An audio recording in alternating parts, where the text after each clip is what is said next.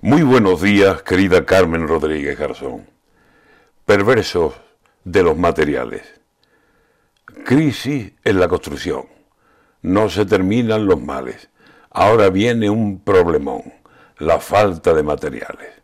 No cabíamos en casa y ahora va a la abuela y pare. Si no te engancha el de atrás, te enganchará el de delante.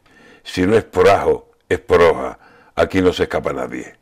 Cuando ya los albañiles habían logrado centrarse y hacer de las obras todas un lugar de pan y panes, cuando ya las hipotecas se ponían al alcance, ahora díganme por qué escasez de materiales. Ni ladrillo, ni cemento, ni yeso, ni arena. ¿Sabe? A ver quién se mete en obras sin saber cómo se sale. Y a ver qué le pasa ahora al que puso sus caudales para levantar la casa y se encuentra este desastre.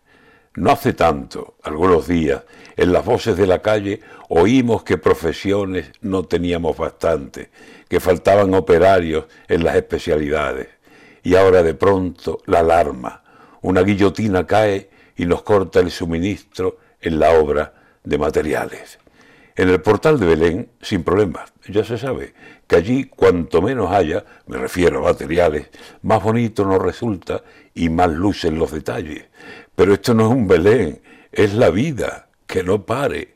Venga Jesús, multiplique ladrillos como los panes y los sacos de cemento y la arena, que no falte. ¿Dónde dar que duela más? Esta vida ya no sabe.